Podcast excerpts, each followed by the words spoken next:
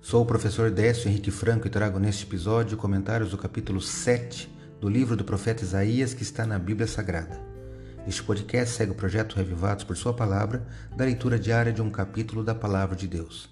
Me acompanhe aqui, onde iremos ler toda a Bíblia.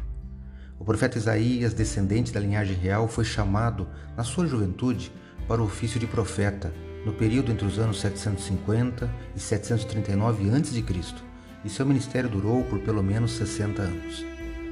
Com 66 capítulos, seu livro possui uma riqueza literária para expressar os propósitos de Deus na história, apresentar oráculos de juízo e salvação ao povo de Deus e diversas profecias messiânicas que foram aplicadas por Jesus e pelos autores do Novo Testamento à vida e ao ministério de Cristo. Por isso, você não pode deixar de conhecer e estudar esse livro. No capítulo 7, o relato é que o rei Acaz de Judá fica com medo das ameaças dos reis da Síria e de Israel, que queriam invadir e lutar contra Jerusalém, e ele é consolado pelo profeta Isaías. Isso é interessante. Apesar de Acaz ser um rei ímpio, o Senhor não tinha intenção de permitir que a dinastia de Davi fosse extinta. Portanto, Isaías foi enviado ao rei para lhe informar do propósito do Senhor de preservar Judá e derrotar os invasores. Ao ler o capítulo, observe que, com a ajuda do Senhor, não havia motivo para temer.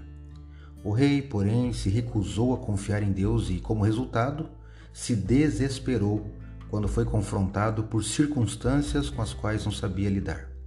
Acás se recusa a receber um sinal, mas Deus concede o sinal do Messias, que eu destaco no versículo 14 que leio na Bíblia Nova Almeida atualizada. É um texto conhecido. Portanto, o Senhor mesmo lhes dará um sinal.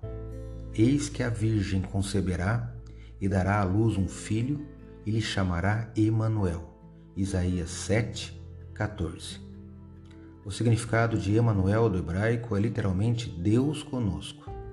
No Novo Testamento encontramos Jesus Cristo como Emanuel. Deus sempre se preocupou com seu povo no passado e ainda se interessa e se importa conosco.